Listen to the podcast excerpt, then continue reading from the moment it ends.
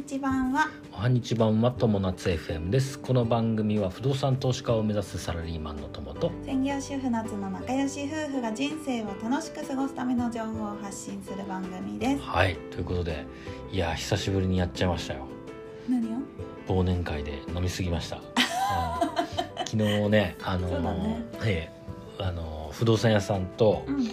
あと管理会社さんと今回の物件の売り主さん忘年会をしたんですけど初めましての人がほとんどだったんだけど、いやまあ楽しくてさ、うん。まあ話もね。弾んじゃって。うん。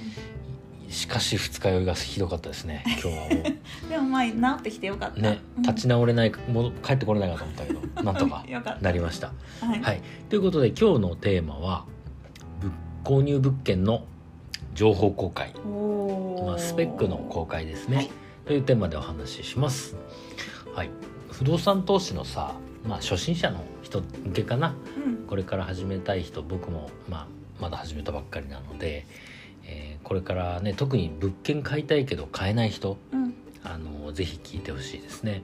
ちなみにね僕のスペック先に言っとくね、うん。えー勤め先はね中小企業で年収もまあ40代の平均をちょっと下回ってるぐらいかな。っていう感じ、うん。うん、で現時点では全然お金持ちとかじゃないし、うんあのまあ手持ちのの銀あね。現金もそんなに持ってるわけじゃない、うん。うん。まあ、それでもね融資で物件買えて、まあ、これがい初めてのい一棟目うん。一軒目の購入ってなります。で不動産事業ってさやっぱ銀行から融資を受けて物件買うんだけどうん。今さ特にさその初心者に対して、うん。あの実績のない投資家に対しての融資って全然出ないくなっちゃってるのようん。今この時点でさ、まあうん。あの駿河の事件の後からどんどんし、あの厳しくなってって、うん。結構まあまあ今も。コロナで？コロナコロナはね関係ない。コロナ前から、うん。まあ、日々日々厳しくなっている。中でもまあ融資で買うことができた。な何が言いたいかっていうと、まあ、こんな僕でも融資で買うことができたよってこと。うん。だから皆さんもね希望を捨てずにやっていけば、えー融資で物件買うことができるんじゃないか。っていうふうなあの参考になればと思います。はい。じゃあ物件のスペックはい。いきます。じゃーん。じゃーん。まずねえっ、と新築です。はい。で20年の12月時点ではまだ建ってません。うん。建物は。うん。で普通の一戸建ての上と下を分けたような、うん。えー、2戸1物件って言われる上上に一組下に一組みたいな、あの間取りだね、はい。うん、上下で分けるって感じ。で間取りはね 1K うん。で占有はね32平米なんだ。だから、ちょっと広めの 1K かな。そうだね。うん。1LDK にはならなかった。残念ながら。ちょっとねしたかったんだけどね、うんうん。ひ広さ的にできなかったっていう感じ。で場所はね兵庫県。うん。某 JR のね駅。うんですね。まあ駅って言っても,、うんもうターミナル駅じゃなくてうん。あの普通のまあ普通の駅だね。うんから徒歩6分ぐらいのところにあります、うんうん。まあ、一応ね JR の駅から徒歩6分っていうまあ悪くはない、うんうんうん。感じかなと思って。で金額がえっ、と2100万円ぐらい。うん。うんであとはまあ手数料がちょっとあるかな。でねこれ土地値はね多分700万ぐらいだと思うんだ、うんうん。計算したところでいうと。うん。だからまあ建物だと、まあ、1400万とかぐらいですね。はい。はい。でえっ、とこの2100万のうちの、うん。えー1890万つまり9割を、えー某地銀さんから借りました、はい。うん、25年で。はい。25年で借りました。はい。で金利も金利はね2.5%かな、ううんん、だからまあまあ高めですわ。はい。うん。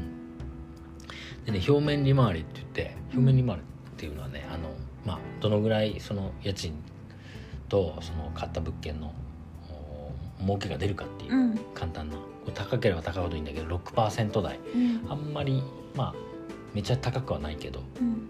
まあ、新築だからしょうがないのかなっていう。うん。6%台7%ないぐらい、うん。6%後半。でまあね利回りがちょっと低いんだけど、うん。まあ、そこはねリスクなんだけどね。とりあえずねでも手残りが年間で数十万かな。50万くらいしかない。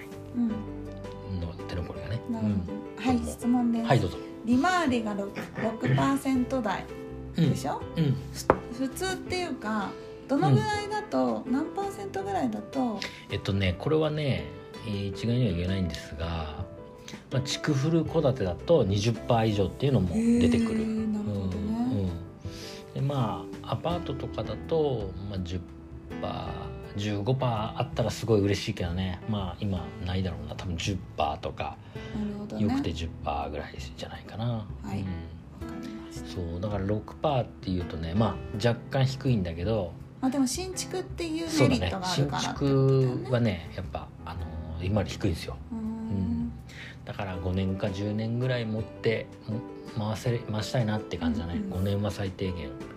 あのー税金かかっちゃうから売買の税金がかかっちゃうから5年は持ちたいっていうところですね、はい。まあ、多分大丈夫だろう。そう5年ぐらいだったら、うん。っていうところですね。はい。でもう売買契約してうん。もう建築中です今、はい。で引き渡しはまだ来年の3月ぐらいうん。予定、はい。はい。ということですね。うん。大体わかるかな？すごいわかりました。うん。うんまあねあのでねこ今回ねニコイチ物件でねいいなと思ったのがやうん。っぱね専用の庭とかうん。専用の結構ピバルコニーとかも、うん。あの持てるんですよ。その上の人はバルコニーだし、うん。下の人は、えー専用の、まあ、お庭うん。みたいなのがつけられるからうん。まあ戸建てのそうだね戸建ての1階の、まあ、お庭みたいな感じだね、うん。うん。まあ、そんな大したささやかなお庭なんだけど、うんまあ、でもあるとないとでさ違うじゃない？ね。うん。まうん。あ、それはすごいいいかなと思った、はい。うん、でねまあ結論としてはその平均年収を下回ってるさ中小企業勤務のうん。40歳。うん。でもまあ物件を変えたと。はい。希望を捨てずに頑張りましょうっていうところですね。はい。でねやっぱねあのー融資受けるって融資受けて物件買うっていうのは不動産投資の王道なんですようんうん。で今その融資が受けられないからうん。築古の戸建てを回収してやるっていうのはすごく流行ってるのね、うん。築古を激安で買ってきてうん。それを DIY で回収して、うん。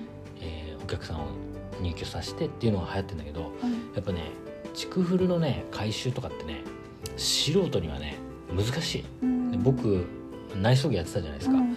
内装業やってた僕でもやっぱあーちょっと怖いなって思うぐらいだから、素人の人がまあまあ調べないでやっちゃうとかなりリスキーかなと思うんだよね。やっぱ僕その、まあ、内内装業やってたからその見える部分っていうのもあるんだけど、あのー十分に検討して考えないと、うん。あのお金ばっかかかっちゃってなんあの回収できなくなっちゃうから。っていうねその、まあ、王道の融資を受けて買うのがいいですよと。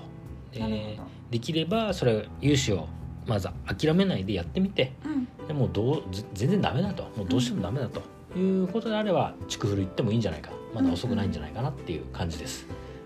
そうだね。あのさうん、その買うまで結構さすごい、うちらも時間がかかったわけじゃない？そうだね。2年間かかったね。うん。だから諦めずに。で無理にさ、焦って変なのを買っちゃわないように気によかったをつけないと。本当によかった。それは。うちら本当に何個も見たもん危なかったねあのー一個さその民泊で回収しようっていう案件があったんだけどうん。あの時もし民泊の回収で融資取っちゃってたら今もう大打撃だったよね、もう今本当に大変なうん。持ち出ししてたうんと思うよ、うん。民泊はやんなくてよかったと思う。うん。うん。ですね。はい。でねあのー詳しくね銀行に面談行った時の話とかもこの番組の15回目とか36回目で話してます。はい。あとね最近ノート始めたんですよ。はい。でそこで不動産の話を回をまとめたのは記事アップしたんで、はい。えーそれも概要欄に貼っておきますので、はい。まあ、少しでも参考になればはい。と思います。はい。はい。ということで今日のテーマは、えー不動購入物物件の情報公開というテーマでお話ししました。はい。友達 FM では人生を楽しく過ごす方法を毎日発信しています。はい、最後までご視聴ありがとうございました。ました。またねバイバイ。